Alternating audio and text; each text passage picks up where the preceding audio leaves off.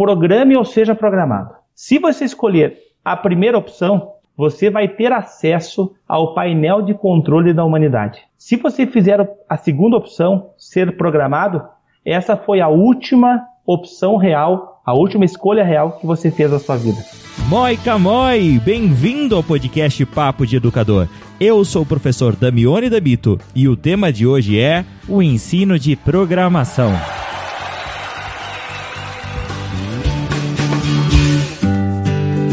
Muito bem, muito bem. Bem-vindo ao podcast Papo de Educador. É um prazer novamente estar aqui junto com você para falar sobre esses temas tão interessantes, né? Falar sobre algo que nós somos tão apaixonados, que é a educação. E hoje eu tenho a alegria de estar mais uma vez muito bem acompanhado aqui com um estreante aqui no podcast Papo de Educador. E eu quero apresentar para vocês hoje, com bastante alegria, o professor Adriano Canabarra Teixeira que é professor titular da Universidade de Passo Fundo. Seja bem-vindo ao podcast Papo de Educador, Adriana. Oi, Daniel, obrigado, cara, pela oportunidade. Estou muito feliz mesmo de poder estar participando aí desse podcast que eu estou estreando como quem fala, mas não sou estreante como quem escuta, tá? Então, parabéns aí pelo trabalho que vocês fazem de é, veicular coisas importantes para a educação. Bacana, Adriano, muito obrigado. Nós trocamos alguns e-mails, né? O, o Adriano, é, eu ainda não tive a oportunidade de conhecê-lo é, pessoalmente. Eu me atirei, pode falar a verdade. Me não, atirei. de jeito nenhum. Falei, ó, me chama que eu quero falar com vocês. Pode ser sincero com a galera.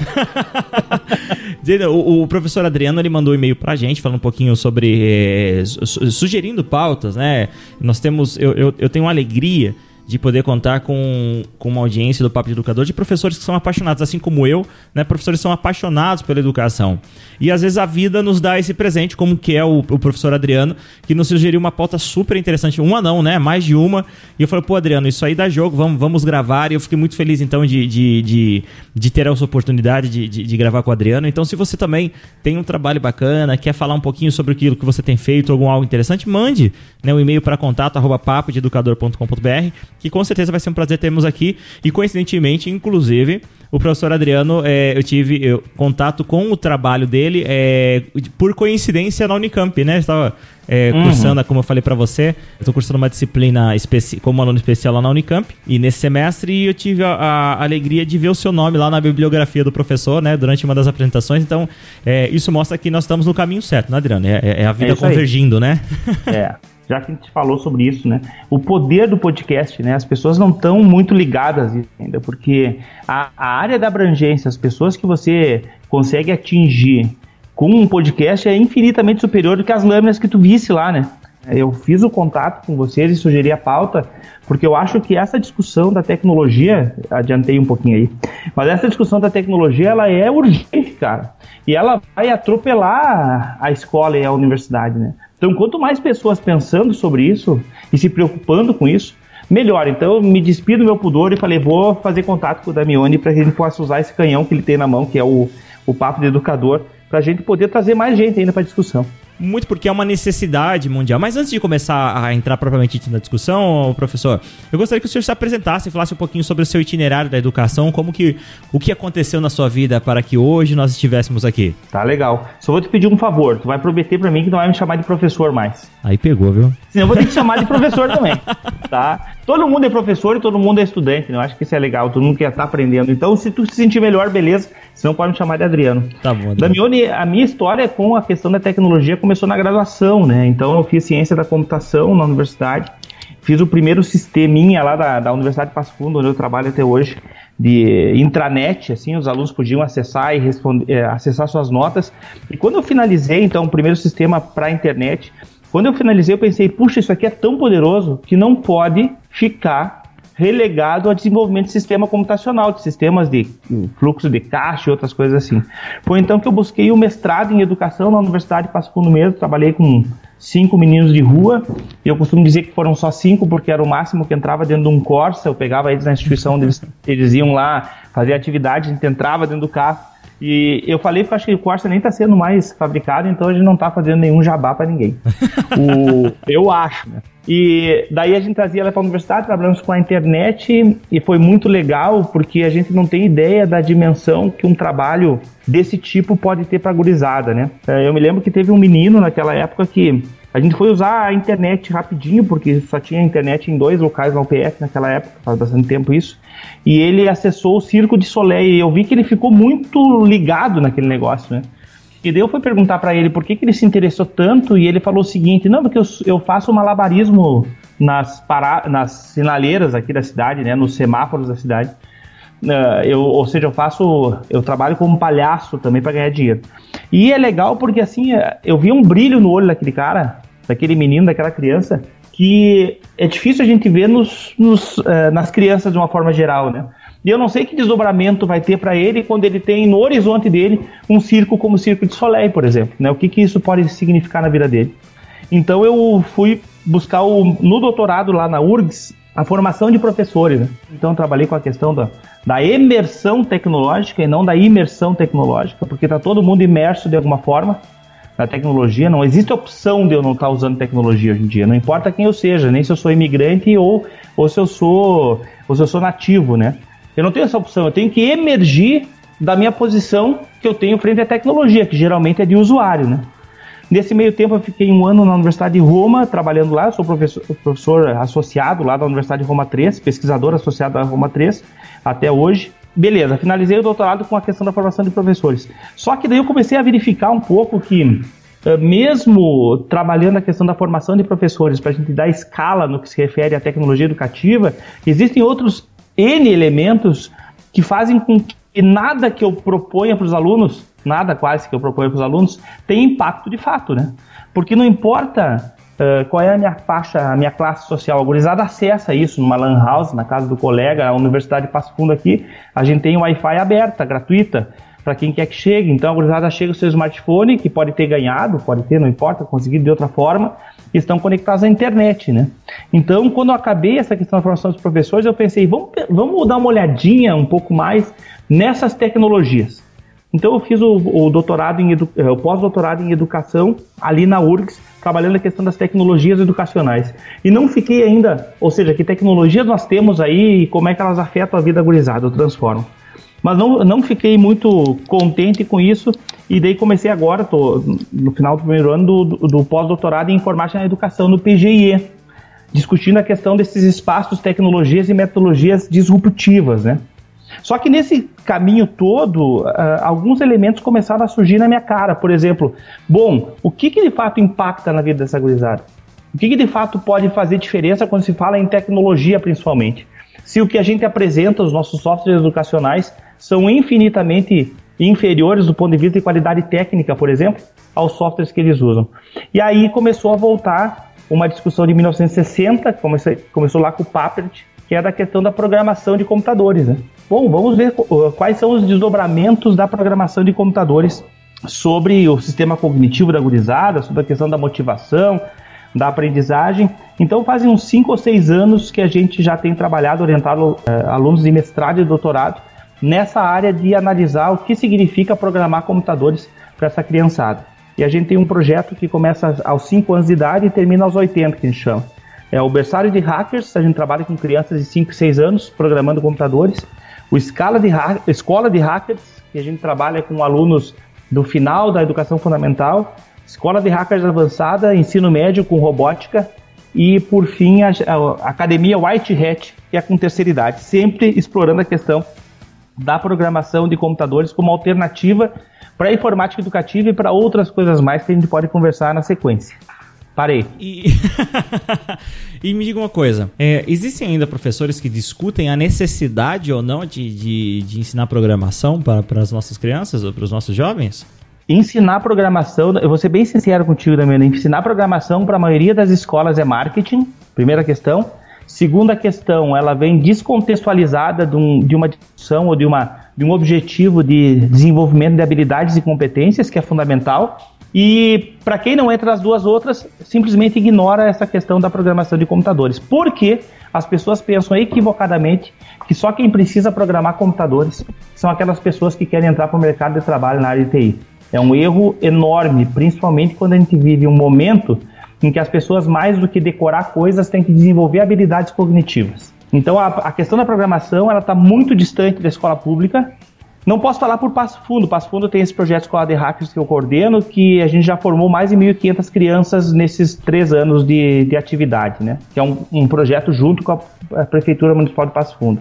Mas na grande maioria das escolas públicas, essa discussão passa muito longe. Uh, e as escolas privadas, muitas delas, infelizmente, usam como marketing.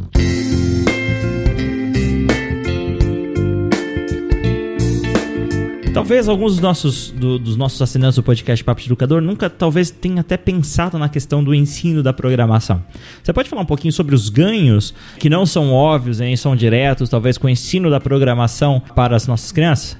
O primeiro ganho, do ponto de vista geral, Damione, é o seguinte: é dar um novo sentido para o laboratório de informática. Por que isso? Porque a gente está passando da época em que o laboratório de informática era usado como castigo, ou seja, ó, oh, se você não se comportar, não vai para o laboratório de informática, assim como era na minha época, pelo menos a educação física ou o intervalo, para um momento em que os alunos vão para lá para fazer qualquer outra coisa menos do que o professor quer. Por que menos do que o professor quer? Porque o que eles, o que o laboratório oferece para ele é muito pouco para a vivência que ele tem fora da escola. É muito pouco para que ele compreenda que a tecnologia pode fazer. Então, se a gente falar em laboratório para a grande maioria dos professores, e vejam bem os professores que nos escutam agora, eu não estou dizendo que a culpa é do professor e nem me eximindo, eu sou professor também. O, um dos grandes problemas é os alunos ficam no Facebook ou ficam fazendo outras coisas.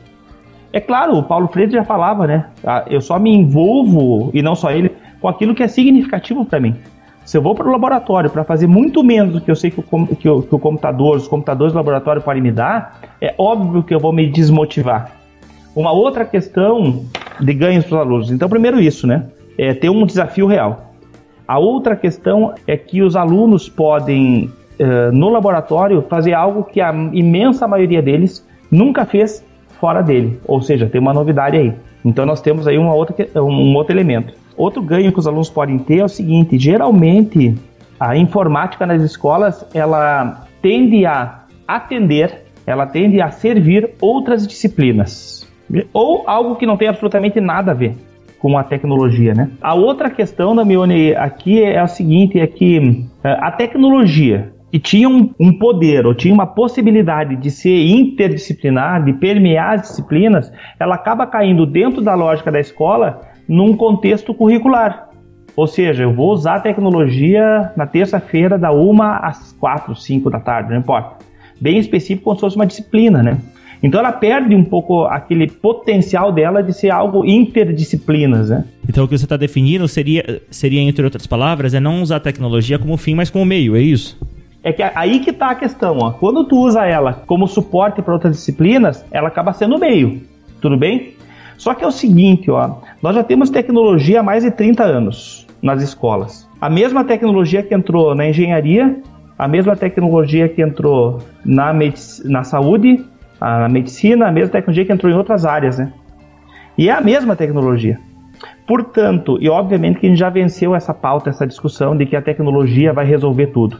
Bom, ela pode não resolver tudo, mas ela pode potencializar algumas coisas. Se ela de fato estivesse servindo a um modelo educacional que pudesse levar os alunos a ter um melhor desempenho, aprender mais, nós não seríamos sempre os últimos no relatório PISA. Então eu não estou dizendo que ela vai resolver também, eu só estou dizendo o seguinte, que talvez o lance da tecnologia, e é, e é talvez mesmo, porque a gente está pesquisando sobre isso, não seja mais ser meio, mas ser fim. Ou seja, eu vou para o laboratório para aprender a programar computadores. Daí o pessoal, quem está discutindo pode dizer assim, mas o Adriano tá louco, então, porque o que, que a pessoa ganha em aprender a programar computadores? Bom, tem um conceito da área de computação que é chamado pensamento computacional. O pensamento computacional é aquilo, é aquele pensamento que eu desenvolvo quando eu estou programando computadores. Muito bem, o que, que envolve o pensamento computacional? E eu quero que quem está nos escutando agora possa pensar assim: o que, que isso que o Adriano está falando tem a ver com o processo de aprender? Pensamento computacional envolve identificar problemas. Muito bem. Decompor esses problemas. Depois de decompô-los, criar hipóteses para a resolução de cada parte desses problemas. Depois de criar hipóteses, uh, projetar soluções para essas hipóteses, esses problemas. Testar essas soluções trabalhar com os erros advindos dessas soluções e então poder ver se o problema foi resolvido. Veja-se que isso é um processo complexo de aprendizagem. Portanto, quem programa computadores consegue reconhecer problemas melhor, consegue compô-los de forma melhor, consegue criar soluções, testar soluções e trabalhar melhor com o erro. Por que, que eu falo do erro, Damione? Eu falo do erro, sabe por quê? Porque eu, o que a escola faz, e eu faço parte da escola, e para quem está pensando, então, o que, que tu está fazendo dentro da escola? Eu estou tentando mudar de dentro, que é mais fácil do que mudar de fora, né? Então, trabalhar com erro é fundamental porque a escola faz com que a gente abomine o erro. E abominar o erro significa perder a maior chance de aprender. Porque quando eu erro e eu reconheço esse erro como uma forma de aprendizagem e eu consigo trabalhar com ele, fazer testes, identificar por que, que eu errei ou não, eu estou aprendendo. Né? Eu não estou fugindo. E daí o problema é o seguinte: quando eu tenho medo de trabalhar com erro, o que, acontece? Eu sou o Joãozinho do passo certo. Eu não inovo eu não sou criativo, porque eu sei que a melhor forma de acertar é dar a mesma resposta, é fazer o mesmo caminho dos outros. E a programação ela desmobiliza esse negócio, porque o erro pode ser visto na hora, eu posso tratá-lo de forma imediata, online, a hora que ele acontece, e posso ver automaticamente qual é a, a, o resultado daquela modificação para tratar o erro. Essa devia ser a postura de qualquer um e não fugir do erro. É, ou, ou, castigar, ou penalizar o erro, que é pior ainda, né? Exatamente, que é o que a educação faz. No, no episódio 4 do Papo Professor, lá em acho que 2015, quando nós estávamos na Finlândia, nós gravamos um episódio que se chama é, Tipos de Avaliação. E, uhum. e, nesse episódio a gente fala um pouquinho sobre o tipo de erro, né? Sobre esse, essa. Só que a gente aborda isso no contexto da avaliação do problema que é de você penalizar o erro no processo de aprendizagem, né? Como, como isso, na melhor das hipóteses, é, não aproveitar o erro como processo de aprendizagem, né? Isso que você falou em relação à resolução de problemas, é, várias pesquisas comprovam, é, é, pesquisas de mercado, não pesquisas relacionadas à educação, que a resolução de problemas é uma das habilidades mais requisitadas pela, pela indústria hoje em dia, pelo mercado de trabalho. Na verdade, não uhum. vou nem uhum. falar mercado de trabalho, pelo mundo de trabalho, né? Yeah. É, então, a resolução de problemas é uma das habilidades do século XXI mais demandadas pelo, pelo mundo do trabalho. Então, a, a, eu acho que a, acho não, eu tenho a plena convicção que a formação no pensamento educacional, como você eh, explicou pra gente, ela contribui diretamente para isso, conforme mesmo você acabou de embasar, né? É, sem dúvida. O Fórum Econômico Mundial 2018 apresentou o relatório Futuro das Profissões, feito lá em 2016, a última versão. As três habilidades mais importantes do cidadão século XXI é pensamento crítico, criatividade e resolução de problemas. Só que é o seguinte, não é só o mercado que está dizendo, não é só o mundo que está dizendo isso. O próprio Piaget já falava que a função da educação é criar pessoas capazes de criar soluções, capazes de fazer a diferença e não somente repetir as soluções já feitas. Né? Então a educação preconiza isso há muito tempo. Só que o problema é o seguinte, eu sei que não é o tema do nosso podcast, né? mas o nosso modelo educacional ele é industrial, ele é padronizado, ele, ele parte do princípio de que a escola e a universidade continuam sendo as catedrais de acesso à informação e acabou esse negócio. A informação está disponível, né? Então a, a, gente tem que trabalhar de outra forma, é desenvolvendo habilidades dessa gurizada de aprender o que, quando, aonde, ser e com quem precisar. Essa que é a grande questão. E a programação, além de te ajudar a desenvolver isso, e tem estudos que provam que crianças que programam têm um rendimento 30% superior do que as outras nas disciplinas, em 2015, vou trazer, falei de um estudo, Agora eu vou falar de uma experiência prática. A escola Notre Dame aqui de Passo Fundo, não a privada, a pública, ela, os alunos que participaram da escola de hackers tiveram uma melhoria significativa em português. Em português? Em português. E a gente foi ver porque, teoricamente, as pessoas pensam, ah, programação ajuda em matemática, robótica ajuda em física. O que, que tem a ver português? E a professora, a gente entrevistou a professora, e ela disse o seguinte: olha, Adriano, essas crianças aprenderam a interpretar textos. Porque para te fazer um programa sobre alguma coisa, você tem que saber o que, que é aquela alguma coisa, qual é a demanda existente. A professora Leia Fagundes Damione, ela é uma professora que está se aposentando na URG já, e ela é a responsável pela informática no Brasil, informática educativa no Brasil. Simples assim. Quem é da área de informática educativa já ouviu falar dela e conhece sem dúvida alguma. E ela fala o seguinte que ela acha, pre... olha só, ela acha mais legal você fazer um software sobre alguma coisa do que ter acesso àquela alguma coisa de, por qualquer outro meio. Por exemplo, fazer um software so, para representar o eclipse lunar, por exemplo, ou o eclipse solar, qualquer um deles. Ela acha mais legal do que você sentar com o teu professor e olhar junto com ele. E ela fala por quê? Porque para você fazer um software correto sobre aquilo, só tem uma forma: saber absolutamente tudo sobre aquilo. E saber tudo significa estudar aquele negócio, né? Que é no fim das coisas é o que a gente quer, a gente quer com a educação, que as pessoas aprendam. E ao mesmo tempo você dá um propósito para o aluno aprender aquilo, né? Exatamente, né? Ele tem um desafio, porque os colegas vão fazer também, né? Então, e, e tem mais uma coisa: são poucos os momentos em que a educação empodera as crianças. Pouquíssimos. A verdade é o seguinte: é que à medida que a gente vai avançando, a gente vai perdendo o poder dentro do processo educacional. É, tem um cara que eu gosto muito e vale a pena quem está escutando depois procurar um pouco algumas palestras dele, que é o Neil deGrasse Tyson. Ele é um físico.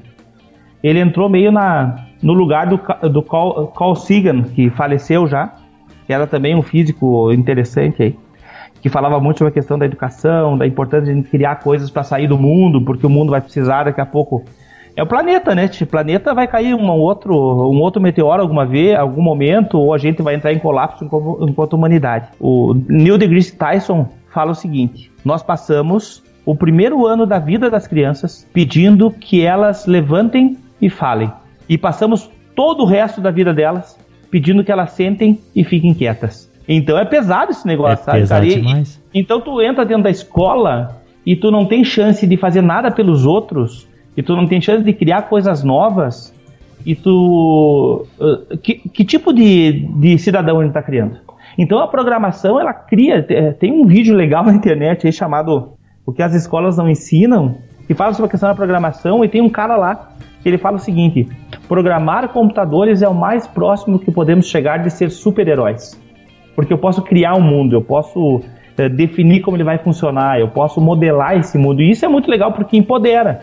E eu vou trazer um outro exemplo aqui da escola de hackers. Teve uma escola, foi em 2016, porque a gente não consegue trabalhar com todos os alunos, né? Então a gente trabalha com um grupo de 15 alunos por escola. Uh, ou seja, ficam 200 alunos fora, né?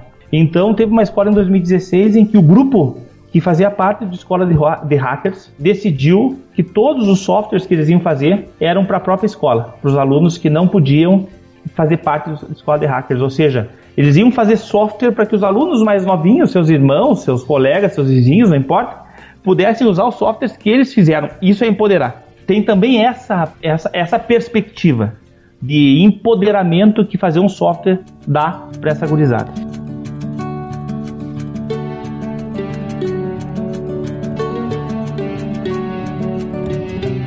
Eu, com certeza, assim como todos que estão nos ouvindo, se não estavam, pelo menos estão agora, eu imagino que plenamente convencidos dos ganhos do ensino da programação.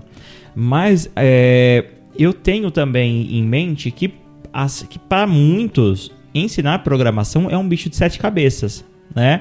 Muito porque a programação é conhecida por ser algo complexo. Eu confesso para você que eu, a minha primeira formação, meu primeiro curso técnico em, em, em bastante tempo atrás, acho que não vale a pena falar quando, né? Quando eu fiz o curso técnico eh, em desenvolvimento comercial, eu tive programação e a programação para mim, ela foi, para mim em particular, foi extremamente traumática, porque foi um processo muito difícil, é, foi muito complexo. E eu fico pensando como ensinar é, com, é, programação para crianças. Eu sei que agora o MIT tem lançado o Scratch, que é uma iniciativa é, fantástica, né? Que é uma ferramenta fantástica. Mas como que você recomenda para aquele educador que, que está é, ouvindo o podcast e fala, poxa, eu, eu, eu concordo 100% com o que o Adriano falou e eu quero começar a fazer isso. Quais, quais seriam os caminhos, né? Tá, eu acho que a primeira questão aqui, Damione, é para o educador é ele confiar que os estudantes, as meninas, os meninos, as crianças com que ele trabalha são absolutamente capazes de desenvolver um software sobre qualquer coisa, sem que ele tenha em momento nenhum feito aquilo que estraga o nosso papel, que é da aula. Da aula é entendido como eu sou alguém que está entre o conhecimento e o aluno. Então eu sou um intermediário, né? E faz tempo que a gente já, de... se a gente não viu isso, deveria ver que o intermediário está fadado a morrer de fome. Isso já acontece com quem vende. E eu não estou aqui eh, sendo pejorativo, tá? Mas eu não preciso mais alguém para vender carro para mim. Eu não preciso mais alguém para passar a ligação para mim. Eu não preciso mais alguém para vender. A... Para arrumar minha viagem. Exatamente. Não preciso mais nada disso. Né? Eu já consigo. A gente já está num, num, nível de maturidade da tecnologia. E depois, se quiserem, pode falar um pouquinho sobre a questão da inteligência artificial, em que ou por exemplo do IBM Watson, que fez uma parceria com a Pearson, depois eu posso falar sobre isso, vai ser bem legal da gente ver, uh, conversar. Eu não preciso mais me colocar como intermediário, mas sim talvez como um desafiador, como alguém que vai criar um arquiteto cognitivo, André Cecília Ramal fala sobre isso, né? Criar um espaço para as crianças se desenvolverem. Então a primeira coisa é tirar da tua cabeça que você vai ter que ensinar programação para eles. Acabou, não precisa. A grande questão é que tipo de desafio eu vou fazer para essa gurizada para que eles possam trabalhar em uma solução que possa acontecer por software. E aí tu falava do Scratch, né? É claro que quanto mais eu conhecer de tecnologia, melhor. Eu sou um cara que eu tenho certeza absoluta, Damiano, é o seguinte, ó. O profissional, por melhor que seja, que não dominar a tecnologia, ele é um profissional de segunda categoria. Ah, não, mas eu sou muito bom, eu dou uma ótima aula. É óbvio que existem pessoas que dão ótimas aulas sem tecnologia nenhuma. Mas se tiver um outro professor que dê uma ótima aula também, que use tecnologia, ele já está no outro patamar. Já está no outro patamar. E eu, eu, eu, é óbvio que eu não estou aqui vinculando necessariamente a minha qualidade ou a minha uh, o quão bom professor eu sou eh, em função de usar a tecnologia ou não, ou quanto uma escola é boa por usar a tecnologia ou não, até porque o Marco Silva fala que uma escola infopobre pode ser rica em interatividade e uma sala de aula info rica pode ser pobre em interatividade. Porque o que está em jogada não é, é usar ou não tecnologia, é o conceito de educação, né? Mas é, então, quanto mais usar tecnologia, melhor. Então, se eu quiser dar uma conhecidinha no que significa programar, eu sugiro o Scratch. E já vou dizer por quê. Porque ele tem um, um grupo de soluções que começa com o Scratch Junior, que é para crianças não alfabetizadas.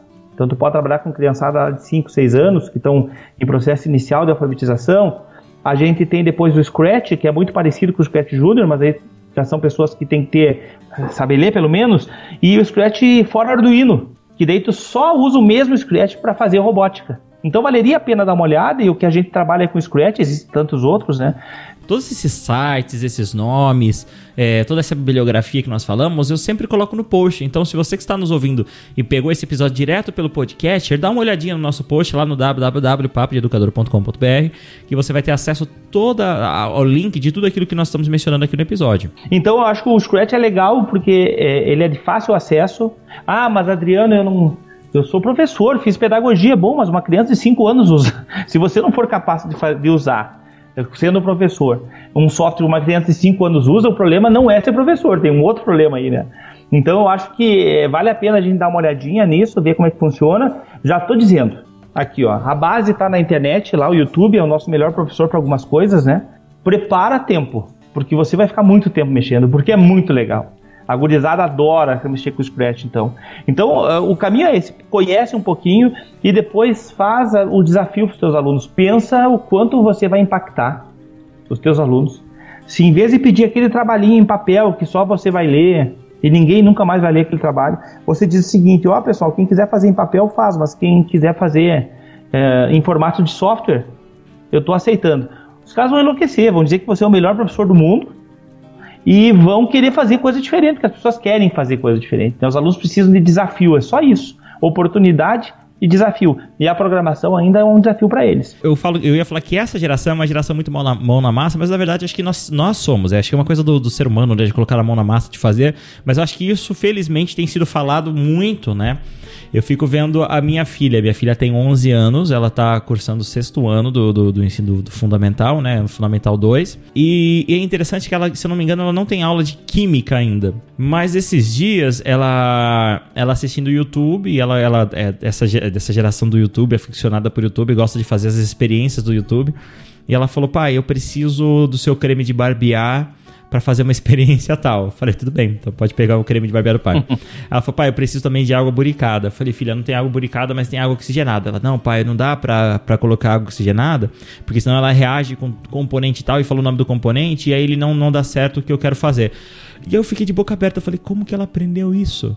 Né? É verdade. E aí ela pegou outro dia, pegou um, um, uma mistura com desodorante e tal, e ela trouxe, olha pai, não tem cheiro de fenoflateína. Eu falei, legal, filha, o que, que é isso? Não é? Então, então é, é, interessante, né? Como que isso faz sentido para elas, né? É. É, ou seja, ela, ela, essa, essa experiência, essa vivência, ela, ela dá um novo. Ela realmente ressignifica o processo de aprendizagem do, do, do, do aluno, faz com que isso seja muito mais significante, né? Significativo, né? E, e aí eu vou te dizer o seguinte, né, Damiano? Eu acho que a gente tá fazendo uma terapia de grupo, eu, tu, mais os milhares, centenas de milhares de pessoas que estão escutando aí, ou que vão escutar até depois que a gente morrer, né? É Porque é na web as coisas ficam, né? Dá significado para ela, a questão da aprendizagem, e faz a escola perder significado. É verdade. Porque por que eu tô aqui se eu já aprendi isso fora? E eu não estou aqui dizendo que a escola não é importante, que a educação formal não é. Ela é fundamental, mas não para fazer isso. Eu me lembro, sabe o que, quando gente fala sobre isso? Uh, o Khan Academy, quem não conhece, vale a pena acessar. É um site onde você pode aprender qualquer coisa, ele vai te mostrando videozinhos. A frase uh, de chamada do site, a, a anterior, era, era a seguinte: Você só precisa saber uma coisa. Você pode aprender qualquer coisa. Cara, e é isso o mundo de hoje. A tua filha não teve química ainda, mas ela aprendeu. Ela não precisa esperar mais. A minha filha tem 7 anos e ela não consegue se programar para ver um filme. Porque na cabeça deles não precisa se programar, é só acessar o Netflix, acessar a internet, o YouTube, e tu consegue ver aquele filme quantas vezes quiser. E isso muda radicalmente e entra em, em embate com o modelo de escola, né? Porque eu tenho aula de manhã, de tal a tal hora, na sala tal na segunda, na sala tal na terça e assim por diante, né? Então acaba criando um descompasso entre o mundo que essas crianças uh, vivem e a função da escola, porque se é para ser intermediária entre a, informação e a criança, não precisa mais, elas têm tudo na, inter, na internet, né? Em 2011, saiu uma, na, na revista Science uma pesquisa uh, onde o grupo provou que 80% da informação do mundo está digital e na internet, cara. Caramba. Isso é, é pesado, né? Porque do ponto de vista prático, tá no celular, na mão de cada criança, né? Quem já ouviu podcast, quem costuma ouvir podcast já ouviu essa frase, mas é a primeira vez que a nova geração, a geração mais atual, ela tem mais acesso à informação que talvez a antiga, né? Frase, nas antigas gerações, elas eram detentoras do conhecimento e elas eram responsáveis de passar esse conhecimento para a geração futura, né? Acabou isso, né? É. Tá disponível lá para qualquer um acessar.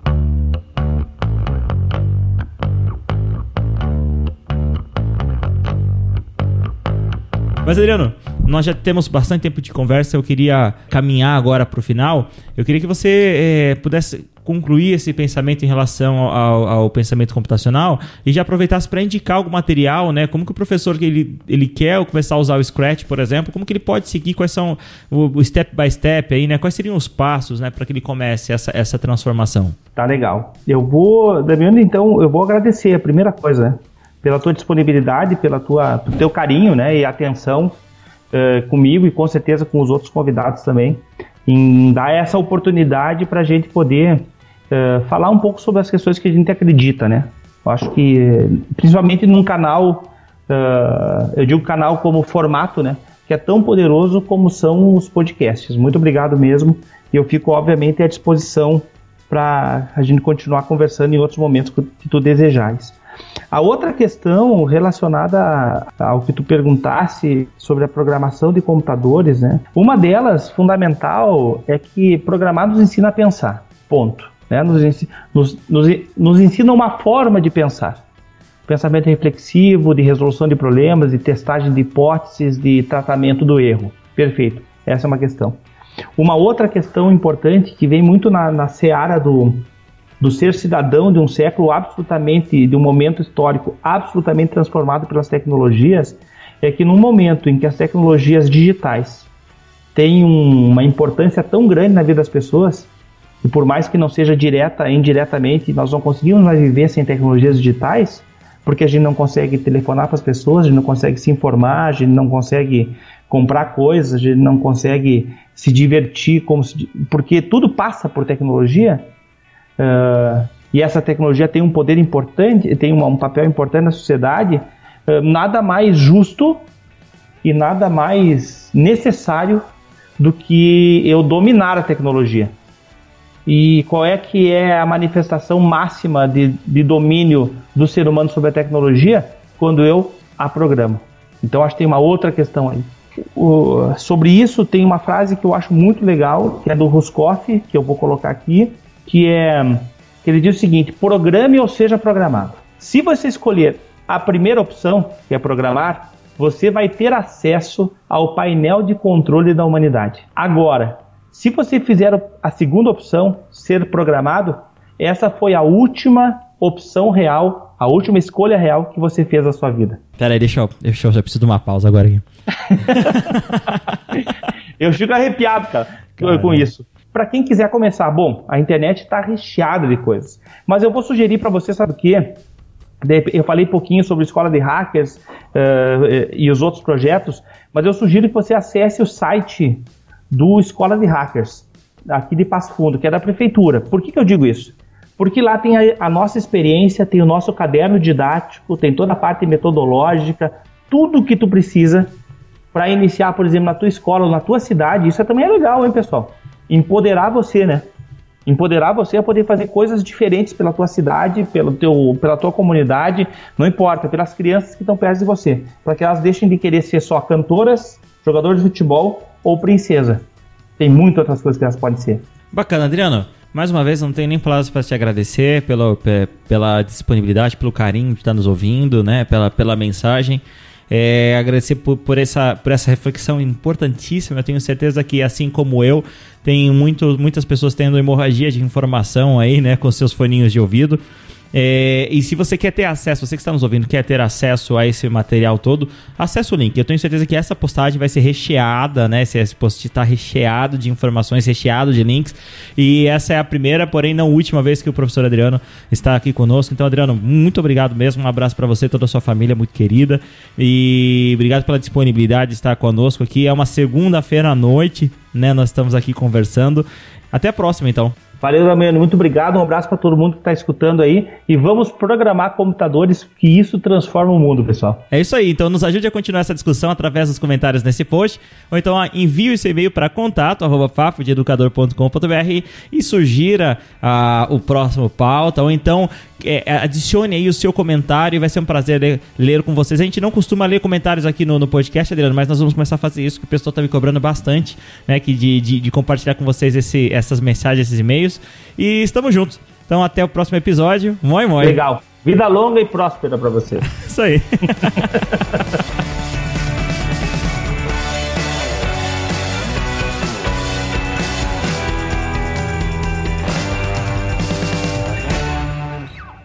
Ouça mais em www.papodeeducador.com.br. A edição desse podcast é feita por bambodecerebros.com.br.